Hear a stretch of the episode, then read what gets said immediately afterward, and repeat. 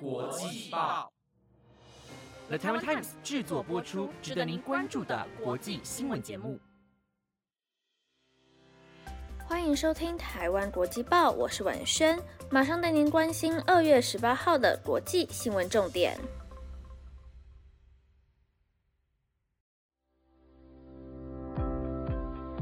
Hello，各位听众朋友，晚安，我们又见面啦。今天的新闻会告诉大家，受到乌俄冲突的影响，比特币受到了哪些冲击，以及世界卫生组织又公布了什么样的新防疫政策，还有梦想世界成真了，迪士尼竟然要新建新的住宅社区。如果你对今天的新闻内容有兴趣的话，就继续听下去吧。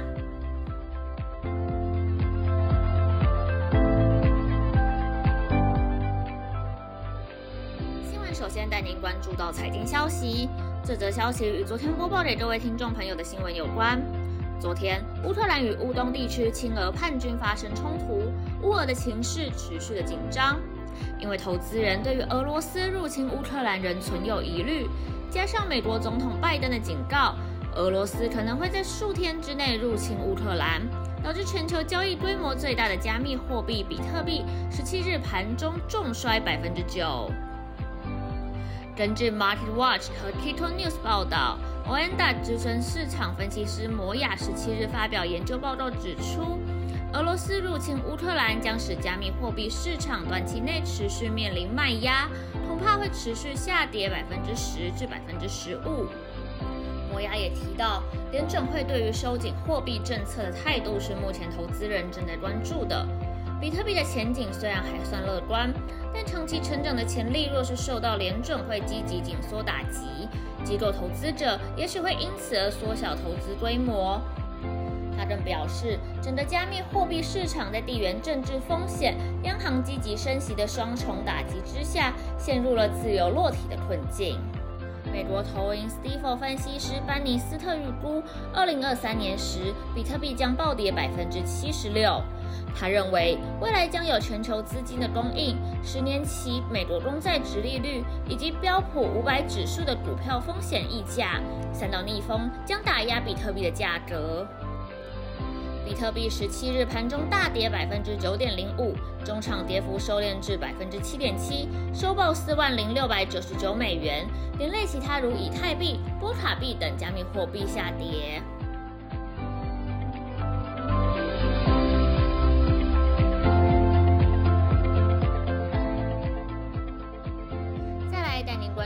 近的消息，巴西里约热内卢州山城贝德罗保利斯十五日降下了豪大雨，在短短六小时内就降下两百六十毫米的雨量，不到一天就降下超过二月一整个月的预期降雨量，是贝德罗保利斯自一九三二年以来最严重的一次降雨。除了造成淹水及土石流，还造成了交通阻塞、的民宅毁损，更带来许多泥土及垃圾。截至十八号，死亡人数已上升到一百一十七人，至少一百一十六人失踪，数字还有可能持续的上升。因为豪雨的关系，政府下令公立学校停课作为灾民的临时收容所，让灾民能够受到良好的照顾。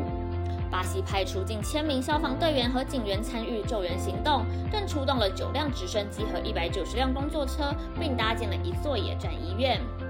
教育、卫生和民防等专业人员及社工也加入协助。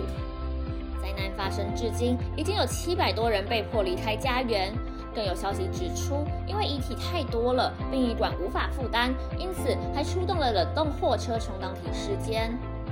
针对这件事，巴西风险管理专家波特拉指出，夏季大雨在巴西是一件再正常不过的事情，且未来也不会改变。但巴西当局却从未为了人民的居住环境付出努力，才会造成贝德罗保利斯这次的灾难。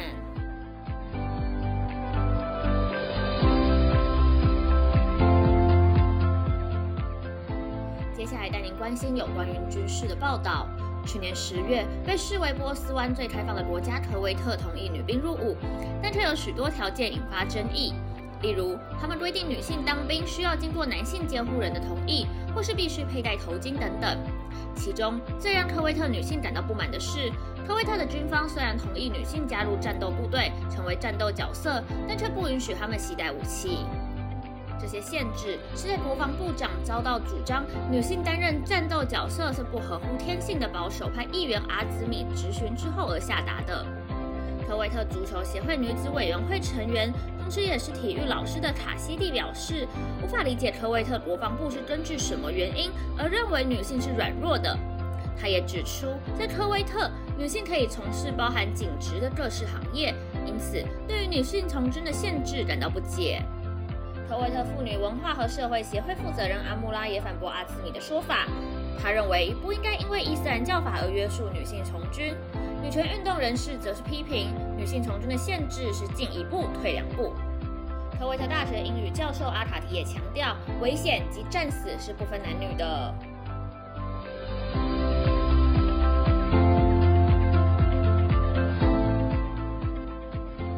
下来带您关心疫情的消息。世界卫生组织 WHO 十七号公布新的防疫指引，希望能够降低必要性服务所面临的压力。世界卫生组织表示，新冠肺炎病例激增的国家，在某些情况下可以缩短建议的十四天隔离期，并考虑放宽追踪接触史。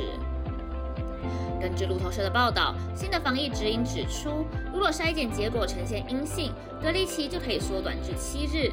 但如果无法通过检测来缩短隔离时间，则可以改用没有症状这个指标来取代检测。例如，如果没有出现任何症状，可将未筛检者的隔离期缩短至十天。目前已经有美国、德国及瑞士等国家缩短隔离期，希望能够与病毒共存。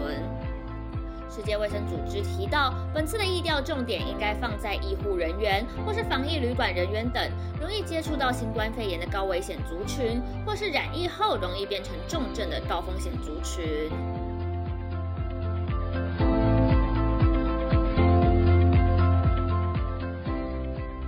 最后带您关注到的消息与大家的童年有关。不晓得各位听众朋友有没有幻想过，住进迪士尼世界的房子之中，像里面的主角一样过上幸福快乐的生活呢？这个美梦成真的机会竟然真的来了！以沉浸式主题乐园闻名的迪士尼十六号宣布，计划将与房地产公司合作，在美国设置多个大型社区，让民众有机会将童话故事变成日常生活。根据 CNN 的报道，迪士尼预计将第一个住宅区设立在南加州，并取名为 Cortino。Cotino 临近创办人华特迪士尼的故居，是一个拥有一千九百的住宅的大型社区。社区内除了住宅之外，还有各式各样的商店，食衣住行娱乐样样不缺。社区内的迪士尼员工还会负责举办水上娱乐、慈善活动、烹饪课程等等的活动及节目，提供社区内的住民参加。除此之外，社区内还设立了一个区域，限定开放给五十五岁以上的民众进入。不过，迪士尼公司的发言人表示，住宅区的一切皆和迪士尼乐园无关。想要看到米奇或是迪士尼其他角色的民众，恐怕要失望了。他表示，这个社区的设计将会与当地历史还有文化相关，且不会有任何有关迪士尼的折扣，活动费用也需要自行负担。虽然目前迪士尼并未透露 Cotino 社区的价格及贩售时间，但迪士尼乐园与度假村的主席达马罗表示，他们正在开发令人兴奋的新方式，让迪士尼的魔力能够带给无论身在何处的人们。以上是今天的新闻内容，本节目由了台湾 Times 制作播出，感谢您的收听。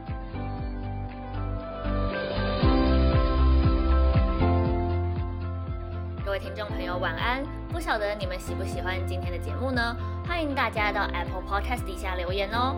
在今天的节目结束之前，想先跟大家分享，晚生前几天买了一副疗愈卡牌，而今天我也为所有的台湾国际报听众朋友抽出了一张疗愈卡，上面写着：让一些不必要的人事物离开你的人生，这样才有空间让更美好的事物进入你的世界。